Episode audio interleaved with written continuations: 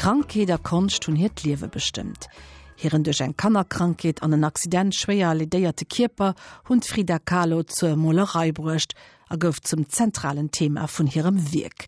Matieren ongewénesche Bille aro wat Mexikanerin sech eng Platz an der moderner Kunstgeschicht, hiet extravagant optreden an hetet beweeschtend Liwen, machen sie zur Legend. D'Angelika Tome iwwer eis Powerfra Frida Kahlo. Das aufregendste Ereignis dieser Woche in Manhattan war die erste Gemäldeausstellung von Frida Kahlo, der deutsch-mexikanischen Ehefrau des berühmten Freskenmalers Diego Rivera. Die kleine Frieda mit ihren schwarzen Augenbrauen ist bislang zu scheu gewesen, ihr Werk zu zeigen, aber sie malt seit 1926, als sie nach einem Verkehrsunfall in Gips lag und sich zu Tode langweilte, berichtete das Time Magazine im November 1938. Auch in anderen großen US-Magazinen findet die Ausstellung der Nachwuchskünstlerin Erwähnung. Aber Frida Kahlo ist in New York längst keine Unbekannte mehr. Als sie sieben Jahre zuvor gemeinsam mit ihrem Ehemann Diego Rivera erstmals das Parkett der New Yorker Kunst- und Kulturszene betrat, sorgte die temperamentvolle junge Frau mit ihren bunten mexikanischen Kleidern, ihrem üppigen Schmuck und ihren wild wuchernden Augenbrauen für ebenso viel Aufsehen wie die Gemälde, die ihr Mann im Museum of Modern Art zeigte. Ihr zweiter Aufenthalt endete mit einem politischen Skandal und machte das unkonventionelle Paar weit über die kunstinteressierten Kreise hinaus bekannt. Diesmal ist Frida Kahlo ohne Rivera angereist. Stattdessen hat sie rund zwei Dutzend kleinformatige Gemälde mitgebracht. Die New York-Reise ist sowohl künstlerisch wie auch persönlich ein wichtiger Schritt für sie. Frida Kahlo möchte aus dem Schatten ihres Mannes heraustreten. Die 31-Jährige strebt nach mehr Selbstständigkeit und nach finanzieller Unabhängigkeit. Carlo hat tatsächlich aus Langeweile mit dem Malen begonnen. Im Krankenbett mit einer speziellen Staffelei und einem Spiegel, in dem sie ihr Hauptmotiv fand, sich selbst.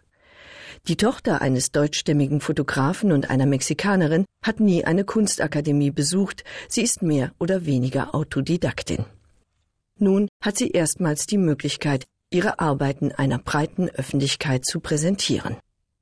Noch dazu in einer namhaften Galerie, die mit arrivierten französischen Surrealisten handelt. Es ist eine einmalige Chance für Frida Kahlo zu beweisen, was sie kann.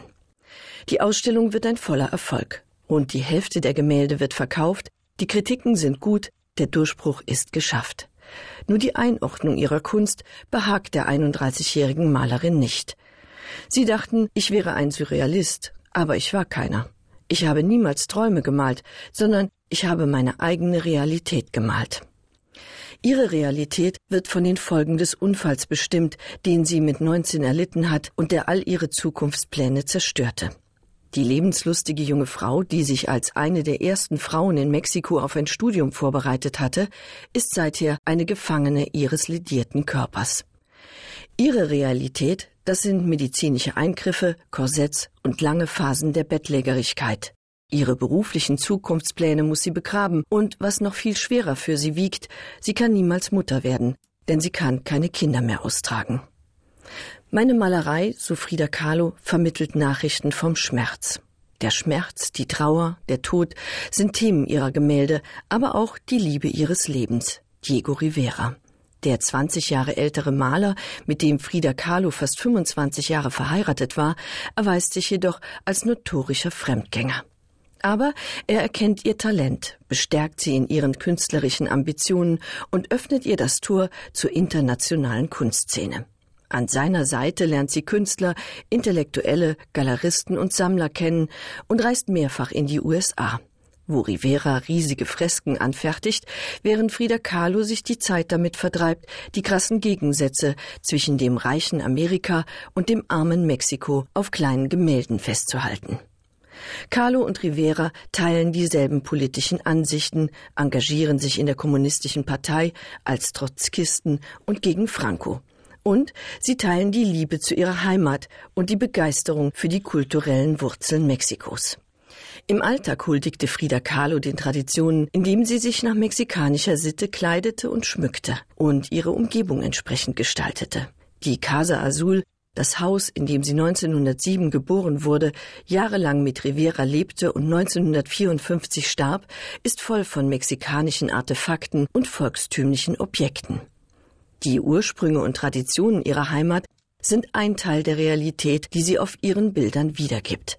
Vieles von dem, was aus westlicher Sicht surrealistisch anmutet, schöpft sie aus der mexikanischen Natur, aus Mythen und Kultur.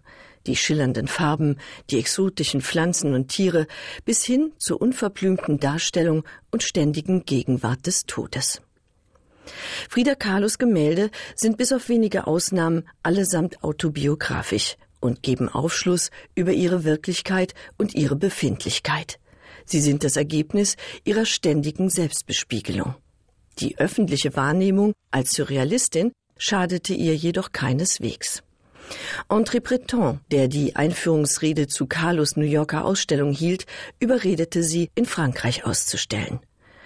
Im Januar 1939 reist Frida Kahlo von New York aus direkt nach Paris. Auch hier erweckt ihre exotische Erscheinung reges Interesse.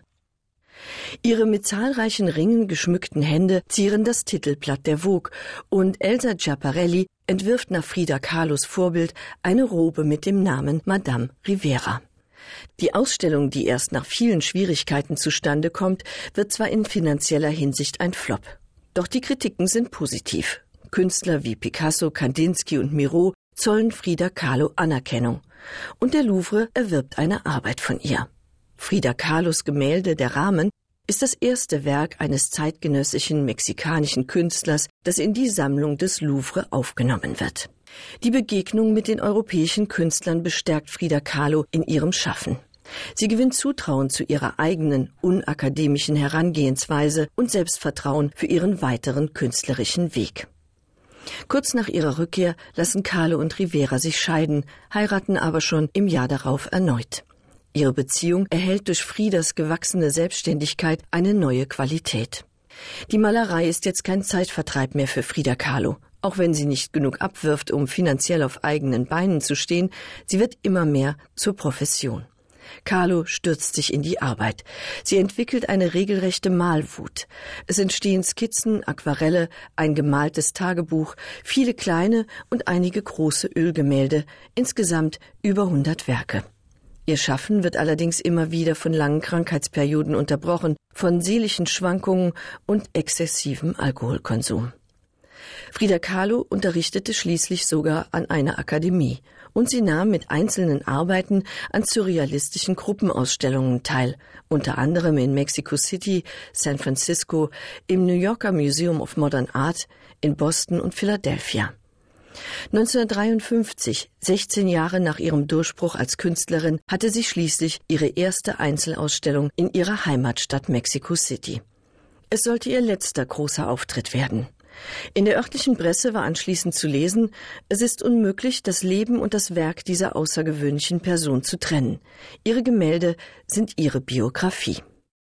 Dat war Serie Powerfrauen vom Angelika Tome.